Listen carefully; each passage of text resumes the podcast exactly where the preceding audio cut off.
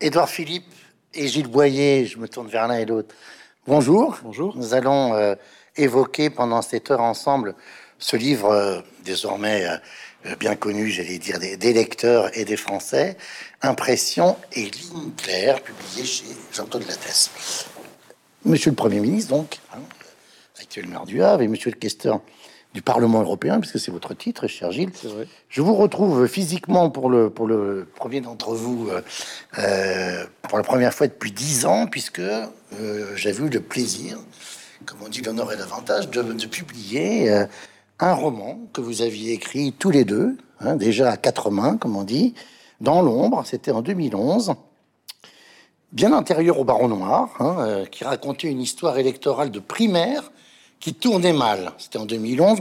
C'est une histoire qui était totalement improbable, comme si une primaire pouvait mal tourner, alors que généralement c'est un grand moment de, mobilisation et de joie militante, comme, chacun sait. Hein.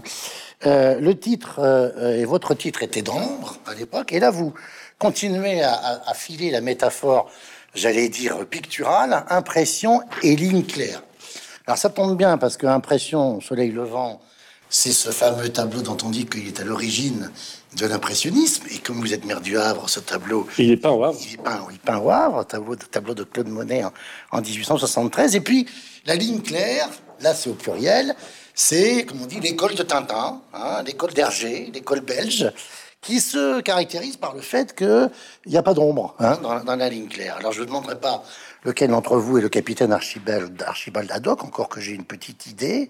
Mais vous dites, page 263, à Matignon, on peint impressionniste, à l'Élysée, on a besoin de lignes claires. Est-ce que l'on peut rendre compte de 1145 jours, comme vous le dites à plusieurs reprises dans le livre, passés à Matignon sans onde d'ombre? Est-ce que vos lignes claires sont des traits de dessin ou plutôt des traces à suivre? Il y a beaucoup de questions dans votre question, euh, ce qui ne me surprend pas. Euh, une, des, thèses qu'on a voulu essayer, non pas de développer sous une forme théorique, mais, mais de documenter sous la forme d'expérience, euh, une des thèses du livre, c'est que gouverner et présider sont deux arts très différents, demandent d'ailleurs des qualités qui sont probablement assez différentes, euh, et que le système institutionnel français fonctionne bien lorsque le président préside et que le gouvernement gouverne ça devrait être la norme. Les institutions sont prévues ainsi. Euh, il peut arriver que euh, euh, cet ordre soit, euh, oui, cet ordre soit perturbé, le, cas échéant. Et ce qu'on a voulu aussi dire, c'est que à Matignon, on prend chaque jour un très grand nombre de décisions qui peuvent être parfois extrêmement techniques, qui peuvent porter sur le régime fiscal applicable au, au carburant agricole, euh, et puis, euh, 20 minutes après, vous avez à trancher une question sur euh, la sécurité sociale. Et puis, 20 minutes, vous aurez une question sur telle ou telle organisation locale. Bref, vous avez beaucoup, beaucoup, beaucoup de décisions à prendre. Et que donc, au fond, par petites touches, vous modifiez le réel. Mais que euh, ce que vous pouvez espérer au mieux, c'est que euh, l'ensemble de ces petites touches finissent par décider quelque chose de cohérent. D'où l'impressionnisme. Là où, à l'Élysée, on doit euh, déterminer un cap euh, et vérifier que les décisions qui sont prises, non pas simplement à l'Élysée, mais ailleurs, relèvent bien du cap qui a été fixé et donc de la ligne claire qui a été euh, dessinée. D'où le titre et d'où une thèse qui s'inscrit au fond un peu en, contre-pied du discours dominant depuis 2007 puisque euh, Nicolas Sarkozy d'abord, François Hollande ensuite, euh, ont théorisé ou conclu de la mise en œuvre du quinquennat, des réseaux sociaux, de l'accélération de la vie politique, enfin bref, de mille facteurs, qu'au fond, euh, les institutions commanderaient euh, que le président préside et gouverne en même temps. Euh, ou que le Premier ministre disparaisse, ce qui est la thèse de François Hollande. Euh, évidemment, nous nous disons que ça nous paraît euh, totalement faux, non pas du tout parce qu'on voudrait défendre le principe du Premier ministre, parce que, parce que étant passé à Matignon, on y sera attaché. C'est pas le sujet. On pense que les institutions sont conçues pour qu'un Premier ministre euh, conscient de ses attributions et, désireux de les appliquer pleinement puisse gouverner sous le contrôle du Parlement, car la cinquième République est un régime parlementaire. Alors, on, va venir à, à ce qu'on peut appeler une déclaration d'amour de votre part à tous les deux à l'égard de la Constitution de la Ve République. C'est assez rare, je crois, pour être euh, signalé. On va revenir à cet aspect qui est très important, puisque vous allez même jusqu'à dire si le président de la République n'avait pas le Premier ministre, eh bien, il ferait pas grand-chose. Hein. Donc, euh, d'une certaine façon, le, poids du Premier ministre est, rappelé, et fortement rappelé, avec beaucoup d'exemples. Euh, ce qui est particulier dans votre ouvrage, c'est qu'il est écrit à la première personne du pluriel. On comprend très vite que c'est pas euh, le nous de, César euh, euh, et César c'était il à propos de, de lui-même. Donc c'est pas un nous de majesté, c'est un nous effectivement de complémentarité. Et c'est compliqué de distinguer qui est l'auteur de quoi. Pourrait dire il y en a un qui s'est occupé des impressions et l'autre des lignes claires, hein, euh, et que le fait que Gilles, vous êtes assez souvent rendu en Belgique euh, pour des questions de Parlement européen, bah, vous avez peut-être pris l'école de l'école d'Hergé.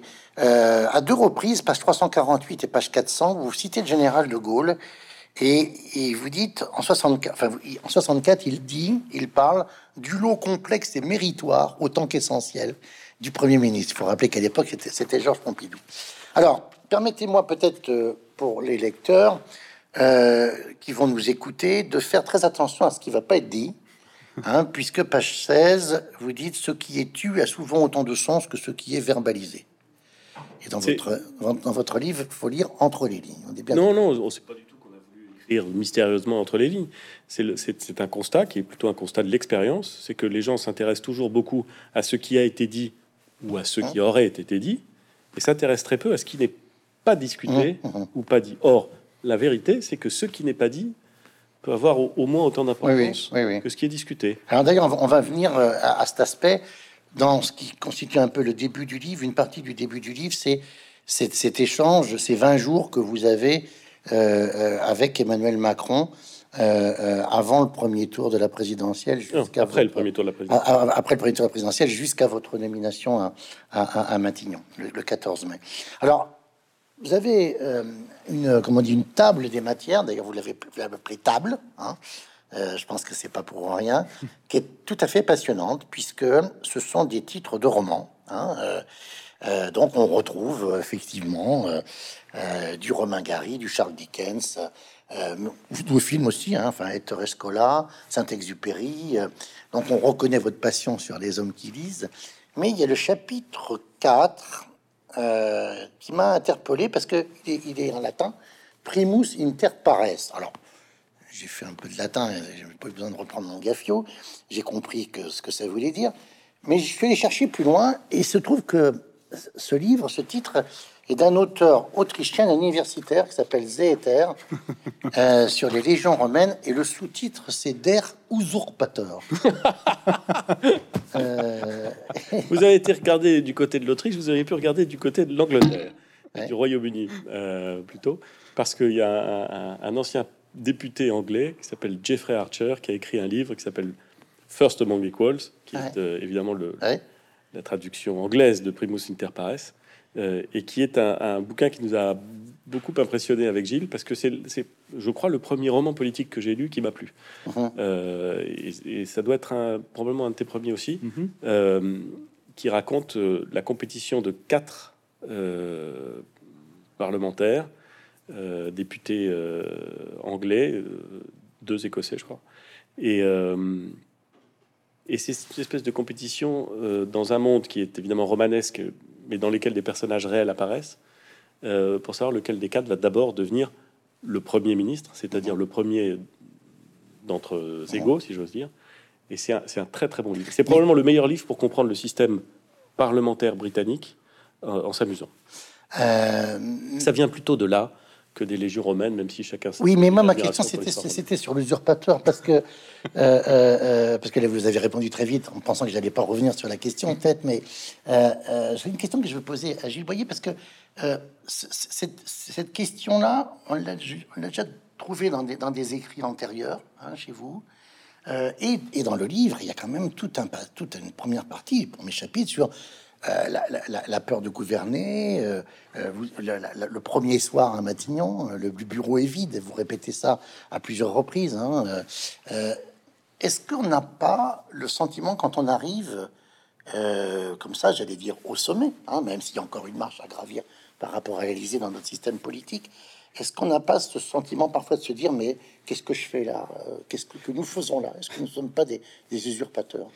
Ah, c'est le syndrome de l'imposteur qui est pas propre au monde politique d'ailleurs et que certains ressentent et, qu'on peut toujours ressentir dans n'importe quel monde professionnel lorsqu'on va être nommé à une fonction. Euh, on a beau la souhaiter, on a beau le vouloir, au moment où ça arrive, parfois on est saisi d'une forme de vertige. Euh, et je, en l'occurrence, on décrit dans le livre euh, des sentiments qui font partie de la vie, et donc il n'y a aucune raison qu'ils soient absents de la vie politique. Une certaine forme de peur à l'idée que ça puisse arriver, euh, une peur qui d'ailleurs euh, nous saisit avant, mais qui disparaît probablement largement à l'instant où la nomination est faite et où les, on prend possession des lieux. Ça, c'est assez frappant. C'est un petit peu comme un artiste qui entre sur scène et qui, qui regarde le, à travers le rideau qui voit le public et qui a le trac, mais dès lors qu'il a prononcé la première phrase ou la première chanson, le trac disparaît. C'est à mon avis du même ressort. Mais c'est vrai que c'est un sentiment qui n'a pas été admis souvent euh, dans le monde politique, comme le doute d'ailleurs. La peur, le doute, c'est des sentiments qui font partie de nos vies euh, quotidiennes, nos vies familiales, personnelles, professionnelles. Il n'y a aucune raison que la politique soit le seul domaine de la vie qui y échappe. Et donc on a voulu les décrire, euh, les admettre, euh, il ne s'agit pas de les revendiquer, il ne s'agit pas de dire non plus que cette peur tétanise, empêche de prendre des décisions. Il s'agit juste de dire que c'est des sentiments qui nous semblent plutôt naturels et que ceux qui nous inquiètent, c'est plutôt ceux qui n'ont jamais peur et qui ne doutent jamais. Alors, j'avance et je voudrais évoquer avec vous cette, cette rencontre, hein, cette, avec, avec, avec Emmanuel Macron. Hein, donc, donc vous, vous rappelez euh, euh, que ça a lieu effectivement entre les deux tours. Bon, c'est très intéressant comment vous. Euh, après, vous décrivez la, la, la, manière avec laquelle vous allez pouvoir rejoindre. Il y a des scènes avec beaucoup d'humour. Hein. Dans, dans, la première rencontre que vous avez avec Emmanuel Macron, Edouard Philippe, vous dites il veut vous convaincre et séduire et jauger et peut-être même juger. Euh, dans le, livre, page 17, euh, vous êtes nommé à Matignon le 15 mai 2017, et jusqu'au dernier moment, il ne vous en parle pas explicitement, il ne vous le dit pas. J'ai retrouvé un, texte de Lacan, euh, écrit en 72, qui s'appelle L'étourdi, vous voyez un peu la Lacan, hein. il, pose que dire est un acte. Hein. et d'autres sémiologues, hein, je pense à Austin, ont aussi dit ça. Le, fait... Qu'est-ce que ça dit, ce non-dit de, de, Macron euh, sur le poste de Premier ministre euh, Certains diraient euh, qu'il ne dit pas parce que parce qu'il se demande s'il va le faire. Oui, mais non seulement je le comprends comme ça, mais je le respecte comme ça. C'est-à-dire que la, la, décision, choisir son Premier ministre, c'est une des premières décisions du président de la République et c'est une des plus lourdes parce que euh, si vous vous plantez, vous ne pouvez pas changer au bout d'une semaine, mhm. euh, euh, et que compte tenu de l'importance du Premier ministre dans le dispositif, vous êtes bon. Donc, donc c'est une décision délicate. Très souvent dans la vie publique, le président choisit son premier Premier ministre parmi ses compagnons de route. François Mitterrand choisit Pierre Mauroy, il le connaît par cœur. Il n'est pas toujours été d'accord avec lui, mais il le connaît par cœur. Nicolas Sarkozy choisit François Fillon, il le connaît par cœur. François Hollande choisit Jean-Marc Ayrault, il le connaît par cœur. Donc on choisit des gens qui ont compté dans le dispositif, pas forcément parce qu'on s'entend parfaitement avec eux, mais parce qu'on les connaît d'une certaine forme, parce qu'ils représentent quelque chose. Or là, en 2017, c'est pas du tout le cas. Moi, avant le premier tour de l'élection présidentielle, avant le premier tour de l'élection présidentielle, j'avais rencontré Emmanuel Macron trois fois dans ma vie. Pas 25 euh, fois, trois fois. À un dîner où on était plusieurs euh, chez des amis communs, à un déjeuner avec Gilles et lui, pendant qu'il était secrétaire général adjoint de l'Élysée, au moment où il, s'apprêtait à quitter l'Élysée d'ailleurs. Et puis la troisième fois, c'était euh, juste avant qu'il démissionne pour parler d'un sujet vrai, puisqu'il était ministre de l'économie. Euh, j'étais maire du Havre et je voulais plaider la cause du Havre auprès du ministre de l'économie. Et c'est tout. Donc le choix, euh, son choix, son intuition de me désigner Premier ministre est incroyablement osé. c'est le choix d'une recomposition politique, puisqu'il va chercher non pas dans le camp de ceux qui ont fait sa campagne et qui l'ont accompagné le début, mais au contraire dans le camp adverse, quelqu'un qui, sur le fond, s'accorde assez bien avec lui. C'est vrai, puisque au fond, que ce soit sur l'idée de recomposition politique ou sur l'idée de transformation de la société, on était euh, très proches. Mais il, va, il fait quand même un acte bon. Et donc je pense que quand il commence à m'en parler, il a sans doute cette idée en tête. Mais enfin, est-ce qu'il va aller au bout? Peut-être ne le sait-il pas. En tout cas, moi, je ne peux pas compter sur l'idée qu'il irait de façon certaine au bout de cette intuition. Peut-être discute-t-il avec d'autres, je n'en sais rien. Euh, et j'observe qu'en effet, alors même que tout se met en place, alors même que euh, euh, les indices se multiplient, et, même au-delà des indices, que nous engageons un processus dont je sais qu'il conduit normalement. Il vous l'a toujours pas dit. Il l'a toujours pas dit. Et il vocalise la chose au dernier moment, c'est-à-dire dans le déjeuner auquel il m'invite. Euh, c'est-à-dire trois, deux heures avant, avant l'annonce. C'est-à-dire, euh, oui, plutôt une demi-heure avant. C'est quand même euh, non pas hum, exceptionnel parce que Jean-Pierre Raffarin, par exemple, a toujours dit que là encore, il y avait débat pour savoir qui serait à Matignon après, après 2002, hein, que ça, ça, arrive au dernier moment. Alors que vous vous dites, former un gouvernement, c'est quelque chose d'extrêmement compliqué. Les journalistes veulent que ça aille très vite. Or, en, réalité, il faudrait du temps. Donc, on n'a pas le temps de se préparer. C'est un peu euh, paradoxal quand même, cette histoire. C'est une, une, remarque que nous nous sommes faites et que, en réalité, nous nous étions déjà faites auparavant, mais que nous sommes faites, j'allais dire... Euh, euh, en étant les premiers concernés. Autant, plus que nous, nous y étions confrontés.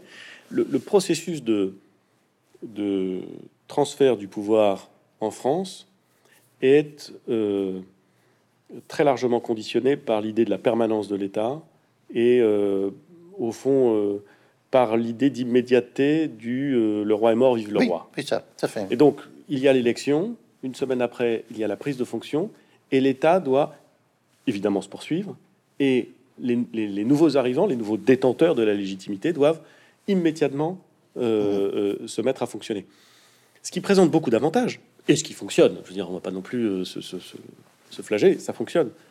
Mais ce qui présente des inconvénients, parce que la composition d'une équipe gouvernementale, les renseignements qu'on peut vouloir prendre sur telle ou telle personne qui viendrait, l'idée même qu'on choisisse des gens qui pourraient travailler ensemble au-delà de l'adhésion évidemment à un projet commun, euh, tout ça euh, n'est pas, n'est pas techniquement rendu possible par les conditions de la transition qui se passe en 48 heures. Le Premier ministre est nommé, et si le gouvernement n'est pas euh, assemblé et, rendu public au bout des 48 heures, les gens imaginent qu'il y a un problème. Ce qui est fou. Il n'y a pas une collectivité humaine, une entreprise de taille comparable à un État. Alors, il y en a peu, mais même des PME, où, quand il s'agit de définir l'équipe précédente, ou l'équipe nouvelle, on, réfléchit. On... Donc, je trouve que le process est un peu, est un peu rapide. Aux États-Unis, vous avez trois mois. Mm même pas, de, oui, de, deux mois, deux mois, deux mois plein, oui, remarquez. Le premier mardi, euh, de, mois ça fait pas trois mois, hein, puisque c'est vers, vers, le 20 janvier. deux mois et demi. Deux mois et demi. Et, et, ça présente sans doute des inconvénients. Mais on voit bien que dans la capacité qu'on a à, à penser l'exercice du pouvoir après avoir réalisé sa conquête, il y a cette petite parenthèse hum. qui permet de souffler un peu, qui permet de penser les choses en les posant quand on n'est plus aspiré par la conquête du pouvoir. Et je trouve que on gagnerait peut-être à réfléchir en France à un mécanisme de transition un petit peu plus progressif. Alors j'allais dire par rapport à d'autres, euh, vous aviez au moins une chance tous les deux, c'est votre couple. Parce que, parce que... De quel couple voulez-vous parler? Non, mais on, va, on, va, y venir. C'est que par rapport à d'autres qui n'ont pas forcément la possibilité d'échanger, parce que tout ça doit être effectivement dans le secret, et, vous dites bien interdiction absolue d'en parler. Vous écrivez euh, tous les, que vous vous appelez tous les deux pour partager ce qui n'est pas partageable et discuter ce qui n'est pas discutable. Hein. J'ai cherché dans ma mémoire un peu de la vie politique française, au moins depuis 58. Est-ce qu'il y a des couples comparables aux vôtres hein? J'en ai trouvé un seul. Euh, c'est même pas Hollande et Jouillet, parce que, parce que, parce que parfois vous avez été comparé à, ces deux-là. Moi, je mettrais plutôt François Mitterrand et André Rousselet. Hein. Et, on raconte que euh, François Mitterrand demande, un jour à André Rousselet Combien, selon vous, cher André, en pourcentage, savez-vous de moi? Et, Rousselet réfléchit et dit 30%. Et réponse de François Mitterrand, 30%, c'est déjà beaucoup. Euh, vous pensez combien savoir l'un de l'autre en pourcentage? Alors ça, c'est une drôle de question, euh, Jean, je dois vous dire, parce que l'idée de quantifier l'amitié, c'est mmh. quelque chose qui, moi, me semble totalement baroque. On a une relation qui est amicale, euh, qui est une complicité politique, une complicité dans l'écriture. Vous avez rappelé, on a écrit deux romans ensemble et désormais celui-là. Euh, on a eu aussi une complicité professionnelle. Et donc c'est multidimensionnel. Mais on est... dit bien, pardon, euh, oui. nous ne savons pas tout l'un Non, mais c'est vrai. Et d'ailleurs, heureusement, heureusement. Euh, je crois que c'est Oscar Wilde qui disait un ami, c'est quelqu'un qu'on connaît par cœur et qu'on aime quand même. C'est une très belle formule. Bon. Et je connais, je connais Édouard mieux que beaucoup de gens le connaissent, mais je ne connais pas tout de lui, et lui ne connaît pas tout de moi. mais en revanche, euh, à certains moments de nos vies, depuis 20 ans, euh, principalement liés euh, à l'écriture, qui nous a beaucoup rapprochés, à notre amitié, au soutien et au respect que Alain Juppé nous a inspiré pendant 15 ans, la collaboration que nous avons eue avec lui, les moments difficiles que nous avons traversés à ses côtés dans nos parcours personnels et professionnels, ça crée une complicité qui pour moi est extrêmement précieuse. Mais l'idée de mettre un chiffre là-dessus me paraît totalement baroque. Non, non, mais euh, il, est, vrai, Gilles a parfaitement raison. Euh, nous ne connaissons pas tout l'un de l'autre et nous nous interdisons d'ailleurs assez volontiers de dire tout à l'autre. Euh, à la fois pour des raisons personnelles, parce que notre vie privée, c'est notre vie privée, et ensuite pour des raisons professionnelles. moi, quand j'étais Premier ministre, je ne pouvais pas tout dire, y compris à Gilles. Parce que, alors même qu'il était au courant de ce qui se passait sur le plan politique, il y avait des sujets qui, euh, soit parce qu'il relevait, il relevait de conversations avec le président de la République que je ne disais pas à l'extérieur, et donc pas agile, soit parce qu'il relevait de secrets, secret défense, secret. il y a des éléments que je ne pouvais pas et que je ne voulais pas d'ailleurs partager euh, avec Gilles. Mais ce qui est intéressant, c'est que euh, avec Gilles, nous avons une relation de confiance qui est quasi, je je sais pas s'il faut dire absolument, enfin mmh, mmh. tellement forte que plus personne n'essaie de jouer. Euh, vous, le, vous, le, dites. Oui, il, y en a, qui s'y sont un petit peu il y en a qui ont essayé, et puis, et puis ça s'est vite arrêté. Oui, ça finit ça maintenant. Hum, hum, hum. Ça fait longtemps que c'est fini, mais, euh, mais, bon. Mais moi, j'ai eu la chance, et c'est une chance, je le revendique, de, de choisir dans mes collaborateurs euh, des gens que je connaissais très bien. Alors, pas seulement des gens que je connaissais très bien. Le Premier ministre, il est entouré d'une soixantaine de collaborateurs. C'est beaucoup. Euh, c'est un état-major, soixantaine de personnes. Gilles décrit très bien cette mécanique compliquée de Matignon dans, dans, son, dans le précédent. Euh, hein, euh, et mon premier choix, ça a été de choisir un directeur de cabinet. Alors on va y venir sur Ribado Dumas, parce que si j'ai bien compris, il était votre major de promotion. on se connaît depuis, depuis nos études, oui, oui, il était. C'est lui qui est le major. Ah bah. Et là, il y a quand même un passage qui est quand même tout à fait exceptionnel du point de vue de l'histoire politique de la Ve République. c'est que le vous parlez du fameux quatuor. Bon, c'est une expression, c'est un concept que moi j'ai trouvé assez original. Alors, on savait que ça pouvait exister, mais là, vous le mettez sur le papier. Alors, c'est qui le quatuor? Je vous laisse l'expliquer. Mais on a le sentiment que le président de la République voulait vous imposer votre directeur de cabinet. Je, le dis, je ne le dis pas comme ça et je ne le dirai toujours pas comme ça. Mmh. je ne crois pas mmh. qu'il s'agissait d'imposer. Le, le, sujet est le suivant. Vous avez un président de la République, il a la prééminence, il est élu au suffrage universel, personne ne songe à lui contester cette prééminence. Il nomme un Premier ministre, qui euh, euh, est le chef du gouvernement et qui va devoir euh, piloter la majorité. Ils s'appuient tous les deux sur un bras droit. Il y a le secrétaire général de l'Élysée, qui est le bras droit du président de la République, et puis il y a le directeur de cabinet du Premier ministre, qui est le bras droit du Premier ministre. Ils n'ont pas le même, ils sont pas désignés par le même titre, mais au fond, ils ont la même fonction, des métiers différents. Ils sont à la fois celui qui sait le plus de choses et celui qui dirige la boutique. Mmh L'objectif commun entre le président de la République et moi, c'était de faire en sorte que les quatre personnes appelées à travailler ensemble s'entendent parfaitement. Pour le président de la République, c'était très facile de choisir le secrétaire général. Il savait qu'il allait nommer euh, Alexis Colère. Première, première, nomination. C'était son directeur de mmh. cabinet euh, quand il était euh, à Bercy. Il a une confiance totale en lui et il, a bien raison parce que Alexis Colère est un type extraordinaire, absolument extraordinaire, discret, peu connu, mais extraordinaire. Il me choisit moi, donc par définition, s'il me choisit moi, c'est qu'il a confiance. Il sait que je connais Alexis Colère depuis longtemps et que nous nous entendons bien. En revanche, il ne connaît pas celui que moi je veux choisir comme directeur de cabinet. Et donc il y a une petite petit moment où il préférerait que mon choix soit quelqu'un avec qui lui est à l'aise. Euh, et, moi, je me suis employé à faire en sorte qu'il soit à l'aise avec mon choix, euh, parce que je n'imaginais pas euh, me passer des talents et de la confiance que je pouvais avoir pour le directeur de cabinet que j'avais choisi. en retenant une formule au fond assez simple, qui était que il était. J'ai une confiance totale aussi, si j'ose dire, en lui. je le connais depuis 20 ans aussi, même depuis 25 ans. Euh, j'ai une confiance totale en lui. Il est plus intelligent que moi.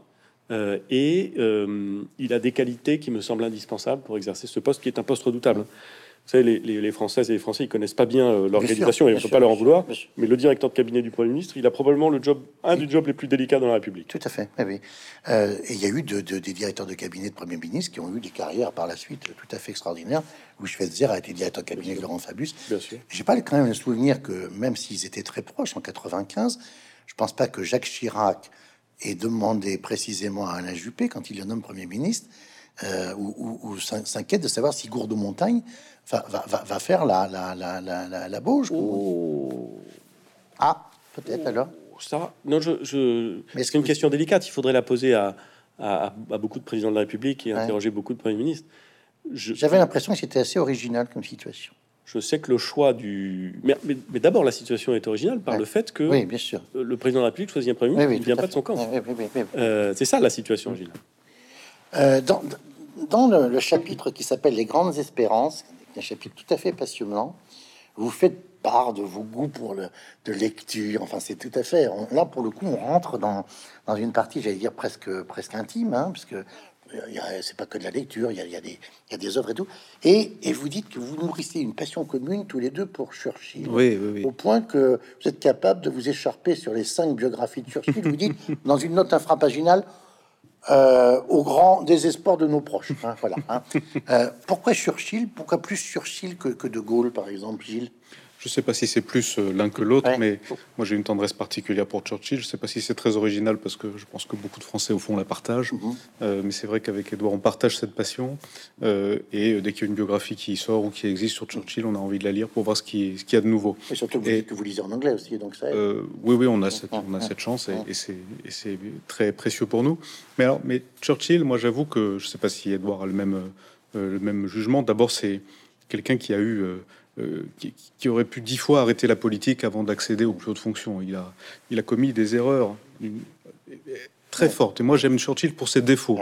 J'aime Churchill pour ses défauts et pour ses erreurs. Les expéditions des Dardanelles, et, oui, entre autres. Oui, et j'aime Churchill parce que c'est euh, typiquement c'est l'homme qui a rencontré les circonstances qui lui ont permis d'être grand, et c'est le moment l'homme qui rencontre l'histoire euh, et qui, à un moment donné, le moment décisif de l'histoire de l'Europe, du monde et évidemment du Royaume-Uni, tout d'un coup, c'est lui. Voilà, c'est lui, et il incarne ça pendant plusieurs années. Euh, ensuite, il est battu aux élections après avoir remporté la guerre, il faut s'en souvenir. Il est battu aux élections au lendemain. Par, Clément Attlee. Par Clément. Et ensuite, il regagne. Oui. Alors qu'il n'est plus de première jeunesse, je crois qu'il a 26 et 51, 77 ans. Quand il regagne, il redevient Premier ministre. Donc il a dû être candidat aux législatives 25 ou 30 fois dans sa vie. Euh, il, a, il a une production littéraire. Il est prix Nobel de littérature. Il n'est pas prix Nobel de la paix. Il est prix Nobel de littérature. Une production littéraire absolument, euh, absolument titanesque. Le général de Gaulle était jaloux d'ailleurs. Ah bon? Ah bon? Le général de Gaulle écrivait Les Mémoires du général. C'est un des plus beaux textes de la littérature française aussi. Donc euh, j'avoue que j'ai pour cet homme et, je, le redis en partie à cause de ses erreurs et grâce à ses erreurs et grâce à ses défauts, une, grande tendresse. Et vous, c'est le Havre qui, qui, envisage la perfide Albion en face Non, non, c'est... Il s'est dit, tiens, je vais on va débarquer sur les... Comme, Guillaume, le, comme Guillaume le Conquérant. Je suis assez volontiers anglophile parce que j'ai beaucoup hein d'admiration, en même temps beaucoup d'admiration lucide sur, sur le Royaume-Uni. Euh, mais euh, Churchill, c'est amusant parce que il est, il est souvent connu en France pour ses bons mots. Euh, et donc on se dit, c'est formidable, il a gagné la guerre, en plus il est drôle. Ok. Euh, la vérité, c'est que l'homme est d'une complexité euh, étonnante. Euh, d'abord dépressif et, gravement dépressif. ensuite, probablement impossible à vivre. l'histoire est pleine d'anecdotes entre, entre sa femme Clémentine et lui. Il devait être impossible à vivre. Euh, enfin, c'est même certain qu'il était impossible à vivre. Euh, très, très, très attaché, ça me le rend sympathique, à, des, à des questions euh, qui, qui, qui, moi, me passionnent. Les questions de défense, puisqu'il est fasciné par la chose militaire. Il se bat, il fait la guerre euh, d'Afrique du Sud, la guerre des bourgs. Il va ensuite servir en Inde. Donc il, est, il, a une connaissance de la chose militaire. Il passera, il attachera beaucoup d'importance à la Première Guerre mondiale. À la deuxième. Il est l'ordre de l'amirauté quand même. Hein. Donc il, a vraiment cette passion. La deuxième chose, c'est que c'est un homme d'écrit, c'est un homme de parole, mais c'est un homme de, de, un intellectuel euh, qui écrit une histoire des peuples anglophones, euh, qui, qui utilise les mots pour faire passer des idées. qui écrit des livres, Bref, je, trouve que euh, il a cette, euh, il a cette, il essaie d'avoir cette profondeur. Euh, et puis la, troisième chose qui nous, qui, je dois dire, me, passionne chez lui, mais qui me fait, qui me fait sourire, au-delà évidemment de son rôle pendant la guerre, exceptionnel. le, bonheur et le sens du déguisement. Absolument. il, était, il, adorait, il adorait paraître avec euh, toute forme d'uniforme, euh, parfois complètement improbable. Ça, ça faisait. Euh, Vous aussi? Non, non, non. je suis beaucoup plus sobre. à bien des égards, je suis beaucoup plus sobre que, que Winston. et puis, il avait cette, cette chose extraordinaire. C'est une formule que j'ai souvent citée après 2017, puisque Churchill a cette caractéristique d'avoir quitté son parti d'origine pour un autre et ensuite d'ailleurs d'y être retourné. Il a donc changé deux fois de parti. Et il avait cette formule qui, je dois dire, me va assez bien, dans le livre, qui est dans le livre, qui dit euh, il vaut mieux changer de parti pour rester fidèle à ses idées que changer d'idée pour rester fidèle à son parti. Mmh, mmh, mmh. Et je dois dire que, vous voyez, cette phrase qui a été prononcée euh, il y a bien longtemps euh, résonne, à mon avis, de façon intéressante, y compris dans la vie politique française. Je reviens sur votre binôme, hein, pour en changer de terme, et, et à propos du, du, de votre installation à Matignon, hein, euh, vous, vous, prenez conscience tout d'un coup que vous êtes assis euh, euh, à la table de travail de Léon Blum, hein, et ça vous met une, certaine une, émotion. Puis vous regardez les, les, trois, les, tableaux de Fragonard, il y a trois saisons, hein, et vous dites bizarrement la quatrième, l'hiver est dans un musée à Los Angeles. Oui, mais ça, je l'ai su bien après. oui, et, mais, mais pendant, je reste et, page 62, plus haut dans, le livre, à propos d'hiver et en référence à Game of Thrones, euh, on lit dans une note infrapaginale, même si de toute évidence l'hiver approche.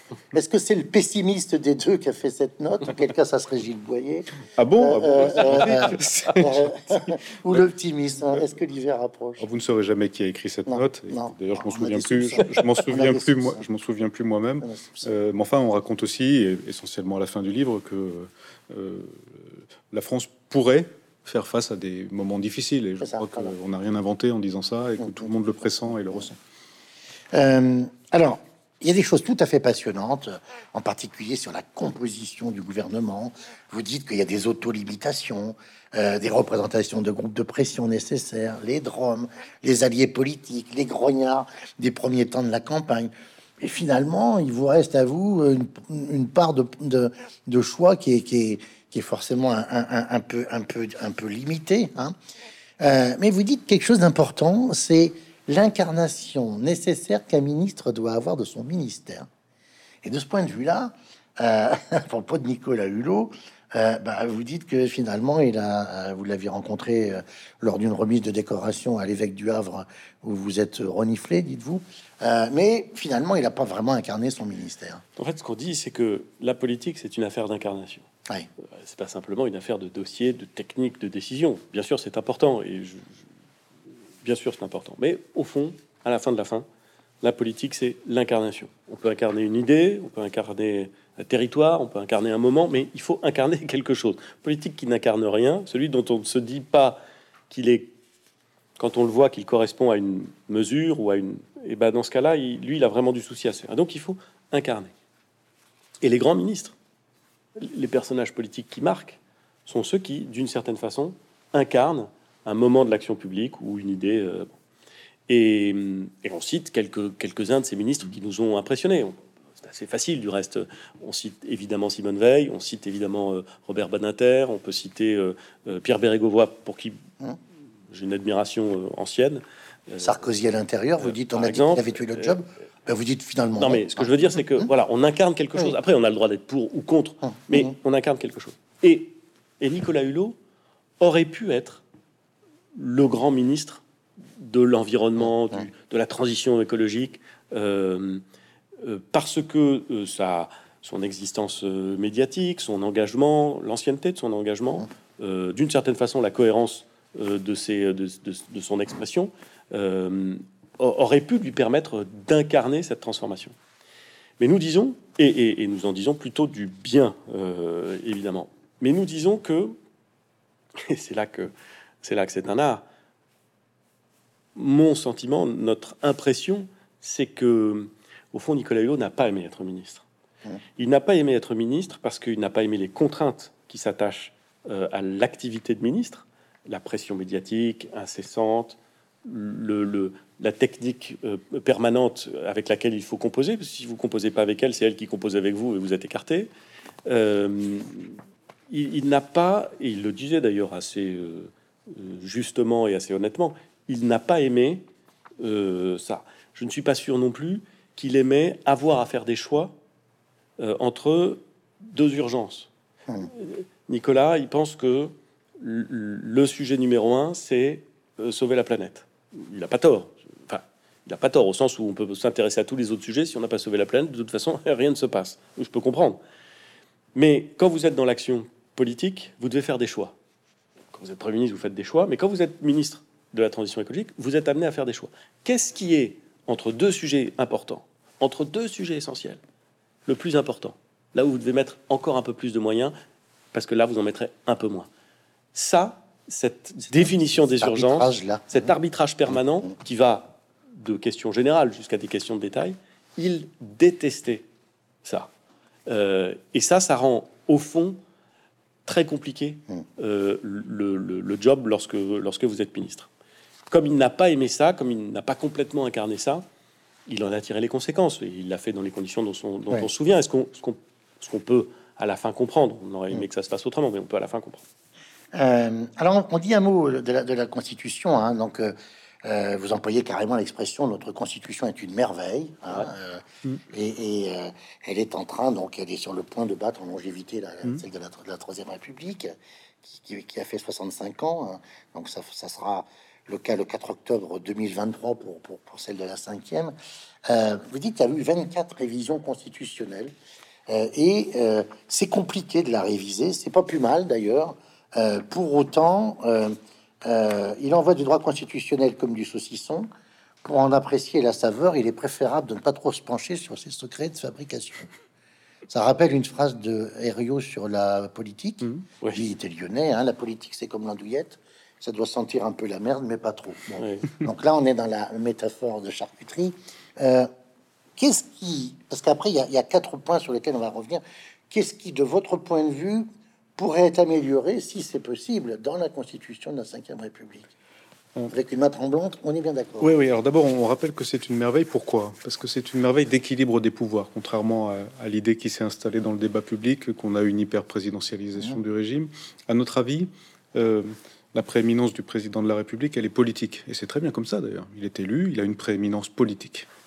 Mais pour que ça fonctionne, euh, après, dans la cuisine, puisqu'on parlait de charcuterie, euh, euh, le rôle éminent du Premier ministre, du gouvernement, et surtout, surtout la dépendance vis-à-vis de la majorité parlementaire, qui nous fait rappeler que la Ve République est un régime parlementaire, contrairement là aussi à l'autre notre idée reçue qui s'est installée le fait que euh, à chaque pouvoir correspond un contre-pouvoir quand on regarde bien. Et, et, nous avons, en tout cas moi, j'ai sur ces institutions un regard euh, encore plus admiratif après les avoir euh, pratiquées depuis Matignon à la place qui était la mienne qu'avant, lorsque je me contentais de les étudier de manière un peu plus théorique.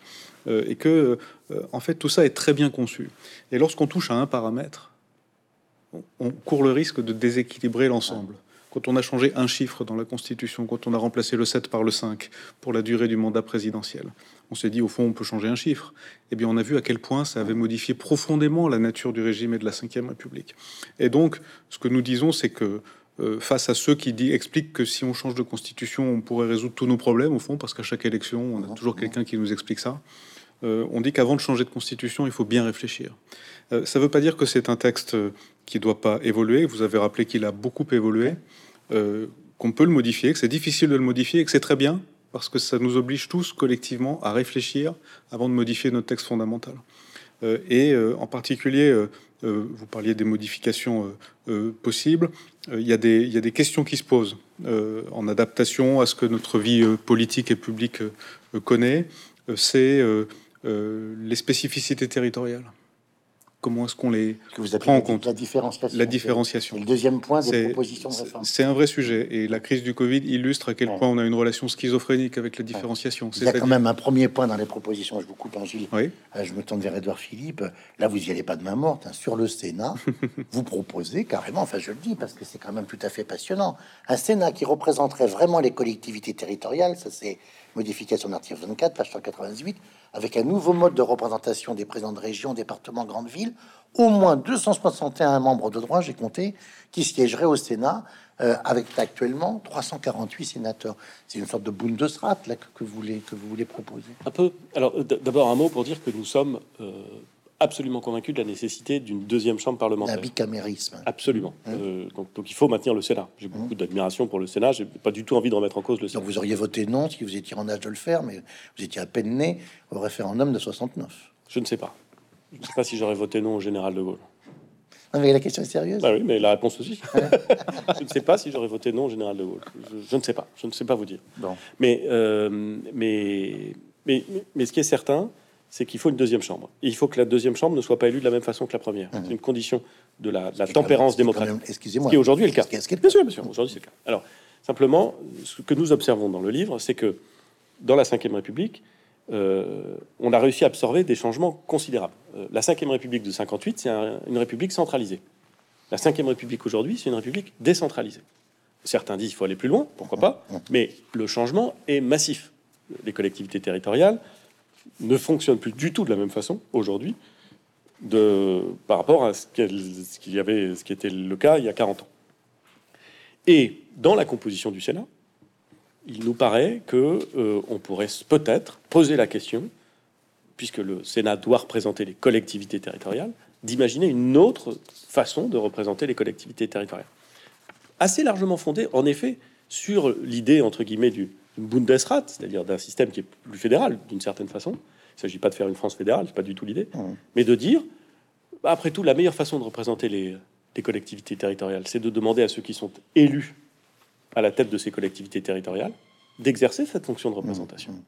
Après tout, si les présidents de région, les présidents de département, les maires des grandes villes, les présidents de quelques grandes agglomérations et un maire désigné euh, par les maires d'un département euh, étaient pendant la durée de leur mandat, et d'une certaine façon de droit, euh, euh, membres du Sénat, il y aurait peut-être à la fois une meilleure représentation des territoires, peut-être qu'on réglerait aussi cette question qui me semble euh, pénible et, probablement problématique pour la République du cumul des mandats, et que on aurait un, contrepoint sénatorial lié aux exécutifs locaux à la volonté générale exprimée par l'Assemblée nationale, qui elle dépend immédiatement de, l'élection au suffrage universel.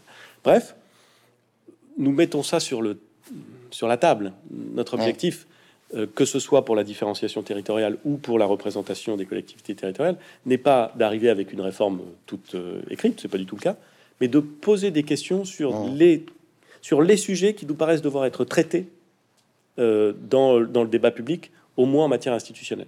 Et il y en a beaucoup. Et la question de la différenciation est une question qui est souvent abordée, mais à notre sens insuffisamment réfléchie. Tout le monde nous dit il faut des règles particulières parce que les questions n'appellent pas les mêmes réponses ici et là. Il faut euh, laisser des initiatives au, territoire. C'est vrai, on l'a vu pendant la crise du Covid. Ceux qui nous disaient à un moment donné pourquoi ne pas laisser le pouvoir d'appréciation au territoire dans le déclenchement des mesures, nous disaient souvent quelques semaines après pourquoi se fait-il que nous ne sommes pas traités de la même façon que dans tel autre territoire? En France, on a une aspiration à la différenciation qui est très forte, mais on a aussi une aspiration à l'égalité qui est très forte. Et donc, où est-ce qu'on met le curseur? Euh, je, pense que si on, ne réfléchit pas très sérieusement à l'endroit où on met le curseur, on risque des déconvenus qui sont graves. Alors, il y a une vraie réflexion dans votre euh, ouvrage sur la parole politique, ce qu'elle est devenue, comment elle est perçue. Et à un moment, vous dites, il y a quatre questions à, poser. Hein, qui parle hein, Parler, pourquoi dire hein, La deuxième question, c'est faut-il parler L'opportunité de prendre la parole. Et ensuite, parler à qui et parler, mais, mais pour dire quoi hein Et vous citez Clémenceau, une très belle phrase on ne ment jamais autant qu'à la chasse euh, en campagne électorale et pendant la guerre. Si ça peut vous aider aussi, une autre référence de Clémenceau, c'est quand on est trois, l'essentiel c'est d'être dans les deux. Alors, non, pardon, non, celle-là, elle est de Bismarck. Euh, ah, Bismarck dit dans un mariage à trois, il vaut mieux être un des deux. Ça, je dois dire que je l'aime. et, vous êtes, vous êtes et, Clémenceau, et Clémenceau dit euh, euh, quand on est trois pour décider, il y en a déjà. Il faut non pour décider, il faut un nombre impair et trois c'est déjà trop. Oui, ça. Voilà. Alors cette réflexion qui est tout à fait passionnante sur la parole politique, vous dites bien que vous constatez quand même qu'elle est aujourd'hui euh, discréditée. Le discrédit de la parole publique est ainsi devenu une plaie majeure de notre démocratie. Sans doute avons-nous collectivement beaucoup péché, trop de paroles en l'air, trop de digues de langage qui sautent, trop d'approximations, trop de promesses non tenues, et parfois trop de promesses tenues pour d'autres. Comment on peut réhabiliter dans les fonctions qui ont été les vôtres euh, cette parole publique? On a le sentiment que vous vous avez pas fait de faute, mais euh, euh, en tous les cas, le chantier semble intact. Oui, je sais pas si on n'a pas fait de faute. En tout cas, c'est un. Je parle de la parole publique. Oui, oui, oui j'ai compris. C'est un chantier de longue haleine, hein, évidemment, mm. parce que c'est un long délitement. Euh, et euh, je dirais qu'on challenge la parole des décideurs euh, politiques, c'est la nature des choses. Mm-hmm. Et c'est tout à fait normal. Mais on en arrive presque au point où on n'accorde plus jamais foi à ce qu'ils disent. Oui. Et c'est ça qui nous semble inquiétant, parce qu'il y a euh, du coup, le rapport à la vérité est complètement biaisé, c'est-à-dire que on pourrait se dire, au fond, les hommes politiques disent toujours la vérité. Bon, je ne sais pas si ce serait une meilleure position, mais l'idée de se dire qu'ils mentent toujours et euh, systématiquement et volontairement nous semble être une dérive qui est particulièrement dangereuse et qui a des conséquences sur le fonctionnement euh, de notre démocratie. donc vérifier la véracité, oui, mais que ce soit systématique, ça nous semble, je trouve, particulièrement inquiétant. Alors comment on y remédie?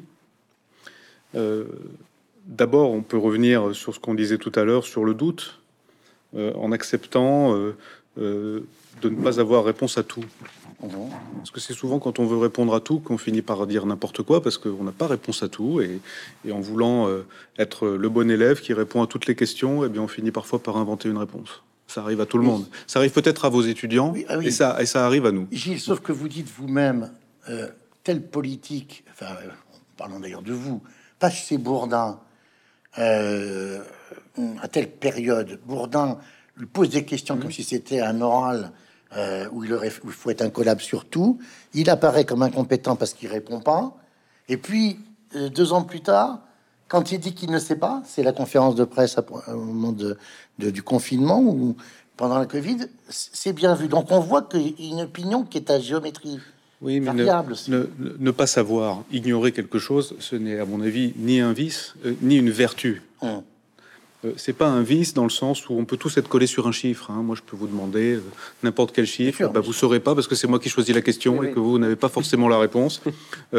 alors qu'il suffit d'un clic d'aller la rechercher sur Internet pour trouver. C'est pas le plus important dans la vie. Vous, vous apprenez à vos étudiants à raisonner. Euh, et, vous, les, vous leur apprenez peut-être, euh, il, faut, il faut bien sûr accumuler des connaissances, mais ce qui est le plus important, c'est l'esprit critique et le raisonnement. Et donc, euh, ignorer quelque chose, c'est pas un vice, et il faudrait pouvoir admettre que nous ignorons des choses comme tout le monde. Euh, et, euh, mais ignorer, c'est pas non plus une vertu, euh, dans le sens où il s'agit. Ce qu'on essaie de décrire, c'est que Edouard en parlerait mieux que moi au moment de cette interview chez Jean-Jacques Bourdin que vous ignorez, où, où Jean-Jacques Bourdin l'a collé sur deux chiffres. Ben, tout d'un coup, on a instruit un procès en incompétence et que deux ans après, lorsque Edouard, au moment de la crise du Covid, a admis que nous ignorions encore certaines choses sur ce virus, bah, tout d'un coup, tout le monde a trouvé ça, non pas formidable, parce que la période ne l'était pas, mais tout le monde s'est dit, oui, c'est vrai, il a raison, on ne sait pas. Et, donc, je, et donc euh, on, a trouvé, on a trouvé, peut-être qu'Edouard partage pas ce point de vue, que les, deux réactions à ces deux mêmes phrases ah étaient excessives, dans un sens comme dans l'autre. C'est clairement indiqué. Mm. Euh, comme le temps passe trop vite, on va dire, hein, je voudrais que qu'on aborde certains aspects, et c'est très intéressant dans le livre, dans la, fonction de Premier ministre, alors que la Constitution le dit clairement. Hein, le Premier ministre gouverne et on le, le grand public le sait peu, mais vous avez des compétences en matière de défense, vous avez des compétences en matière, euh, euh, j'allais dire, de diplomatie, hein, de relations, de relations internationales, alors que on a tendance à considérer qu'une bonne fois pour toutes, en particulier depuis la grand, le grand partage qu'avait fait Jacques Chaban-Delmas il y a très longtemps, en 62-63, c'est le domaine réservé du président et vous y touchez pas. Hein. Est-ce que ça a été vous-même, pour vous, pour vous, j'allais dire, une surprise, euh, cette découverte-là? Oui. Oui, oui. oui. Euh, moi, j'ai été, euh, oui, oui, je, le dis très, très sincèrement, je, ne, je ne pensais pas, notamment sur les questions de défense, je ne pensais pas que le Premier ministre était aussi associé non pas évidemment euh, un certain nombre de choix euh, d'emploi des forces qui relèvent purement et exclusivement du président de la République, mais euh, à l'ensemble des questions de défense. Et en nous plongeant dans à la fois les, archives et les mémoires, notamment les mémoires de Pompidou, en fait, on s'est rendu compte que l'idée selon laquelle l'Élysée aurait la main absolue sur les questions de défense et d'affaires étrangères et que le Premier ministre occuperait du reste, quand il s'occupe de quelque chose, qui s'occuperait du reste. En fait, c'est une idée qui est assez euh, récente, parce que sous le général de Gaulle, son deuxième premier ministre, Pompidou, euh, il est au cœur des sujets sur le nucléaire, euh, parce qu'il dispose d'instruments pour gérer les questions de défense, parce que dans la Constitution initiale, ou plus exactement dans les premiers textes hum. d'application de la Constitution, il avait même à sa disposition le Premier ministre le chef d'état-major, hum. conseiller du gouvernement. donc il, est, il était il était initialement euh, placé au cœur, là aussi, euh, des sujets. Et il est resté au cœur des sujets. Quand vous êtes euh, Premier ministre, eh bien, vous intervenez à la fois sur les questions de, défense aérienne et de, police de, l'air, si j'ose dire, qui peuvent vous amener à prendre des décisions extrêmement graves, et vous intervenez sur toute l'organisation de la défense, dans tous les éléments où elle rentre en contact avec ce qui n'est pas strictement la défense, c'est-à-dire la vie quotidienne, c'est-à-dire la politique industrielle, c'est plein de sujets qui concourent d'une certaine façon à la préparation de la défense nationale. J'en prends un dernier exemple.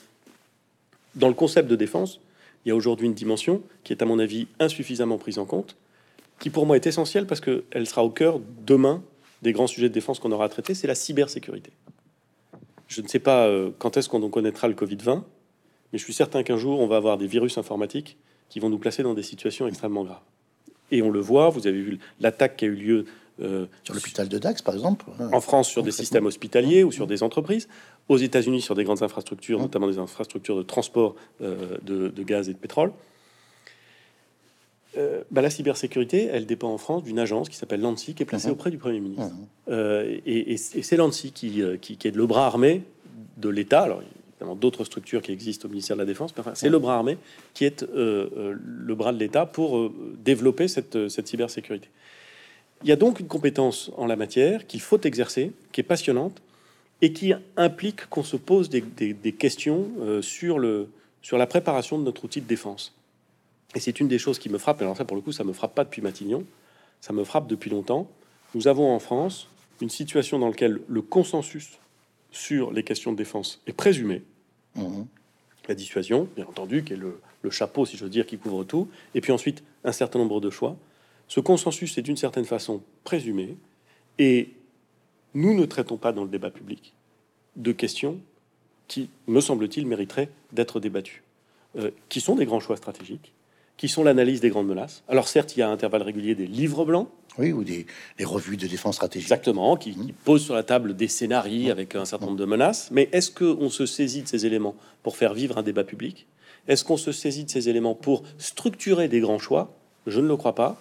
Et je pense que, comme nous vivons dans un monde qui est dangereux, et ça nous en sommes convaincus, et à bien des égards qui est très dangereux, comme les éléments de défense sont un des principaux atouts, des derniers atouts même d'une certaine façon, de notre pays euh, dans, cette, euh, dans cette scène mondiale incroyablement euh, liquide et dangereuse, et ben nous devrions investir intellectuellement beaucoup plus le champ de la défense. Le président de la République a pris d'excellentes décisions en augmentant le budget de la défense. En tout cas, moi, je suis convaincu que c'était ce qu'il fallait faire.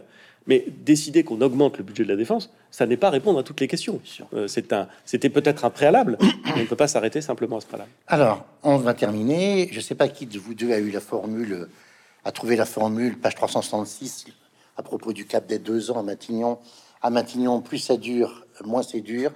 Et à l'Élysée, plus ça dure, plus c'est dur. Hein. Mm. Euh, mais vous dites aussi, euh, euh, à propos d'Emmanuel Macron, en juillet 2020, c'est la première fois d'ailleurs qu'on en parle réellement depuis le début de notre entretien, page 385, en juillet 2020, son intuition paraît lui dicter d'entrer encore plus avant dans la gestion des affaires courantes, de gouverner au moins autant qu'il préside, il suit son intuition et prend son risque, ce qui est parfaitement son droit et ce qui lui a jusqu'à présent réussi. Hein. C'est un peu à la fin de votre, la fin de votre ouvrage. Euh, dans, le, chapitre Les Grandes Espérances, vous évoquez euh, le film Le Président de, de, Verneuil avec, avec euh, le président Beaufort hein, et, son ancien conseiller, hein, Chalamont. Chalamont et vous dites, dans notre vie politique, il y a trop de Chalamont et il n'y a pas assez de Beaufort. Je comprends pas pourquoi vous n'aimez pas Chalamont, parce que Chalamont, c'est quoi son problème? Il a été conseiller d'un politique, d'un président. Vous pas? Ah ben, manifestement, dans, si on peut reprendre la page, la préférence, ça va quand même du côté de Beaufort. Évidemment que la vraie préférence va, et, et, Beaufort. Mais Chalamont, qu'est-ce qu'il a fait de mal non, mais il en faut des Chalamont. Oui, parce que Chalamont, j'en reviens à Chalamont. Mais simplement, s'il n'y a que des Chalamont, t'es un peu emmerdé. C'est vrai. Et donc, il en faut quelques-uns. Celui qui, qui, qui, éventuellement rompt avec un Je ne sais pas s'il en faut, mais il y en a. D'accord. Et qui prennent leur risque. Enfin, du Chalamont, vous en trouvez. Et, qui, Toutes les époques fabriquent du Chalamont et, il en faut. Bon. Voilà. Euh, alors, allez, on va terminer par une référence à votre deux, par deux choses. Il faut que vous disiez euh, quand même aux, futurs lecteurs quel arbre vous avez planté à Matignon selon la tradition, la tradition, parce que là vous le dites pas. Vous, j'ai choisi un, pommier claque pépin. D'accord. Un pommier parce que parce qu'il faut toujours manger des pommes mhm. euh, et parce que c'est un arbre normand. Et, euh, et, claque pépin. Et claque pépin parce que parce que je trouvais le nom rigolo et parce que c'est une espèce de, de pomme sonore et, bonne d'ailleurs à manger. Euh, et, par ailleurs, j'étais très fier parce que dans cette tradition qui veut que chacun des hommes politiques, enfin des premiers ministres, plante un arbre, euh, je suis le premier à avoir euh, choisi un arbre fruitier. Très bien. Et donc, par ailleurs aussi, eh ben, quand même, selon l'Ancien Testament, un arbre de la connaissance, quand même. Aussi, aussi, hein aussi de la tentation. Ah, oui, vous voyez, c'est toute la complexité de votre, du Premier ministre. Mm. Et on termine par, par Alain Juppé, parce que ça a été votre mentor politique à tous les deux. C'est là, j'allais dire, avec Alain Juppé que vous vous êtes rencontrés euh, dans vos fonctions euh, partagées à, la fondation de, de, de l'UMP. Alain Juppé, il vous dit, page 390, il descend le grand escalier de Matignon, et il, s'arrête, et il vous regarde, il vous dit, euh, Édouard Philippe, ce poste est impossible et ça s'arrangera jamais. Mais vous verrez, Édouard, un jour, tout cela vous manquera. Commentaire dans le livre, pas pour l'instant, mais n'excluons pas, pas, que cela puisse venir. Ça vous êtes toujours prévenu Pas pour l'instant, mais n'excluons pas que cela puisse venir. Et puis allez, puisqu'on a parlé de Juppé, on va parler de, de Chirac, mais surtout de Claude Chirac. Alors c'est comme souvent dans votre livre, c'est très vite dit, très vite fait. Je recommande d'ailleurs, parce qu'on en avait parlé, une sorte de glossaire et d'abécédaire passionnant à la fin, à partir de impression soleil couchant, prélèvement à la source, moment très émouvant, Mias. Et je voudrais justement vous parler de Claude Chirac, puisque c'est juste au-dessus, page 404. Et vous dites, à la fin du chapitre sur Claude Chirac, enfin du paragraphe sur Claude Chirac, elle nous a donné dans un moment sensible le conseil le plus marquant de ces 1145 jours.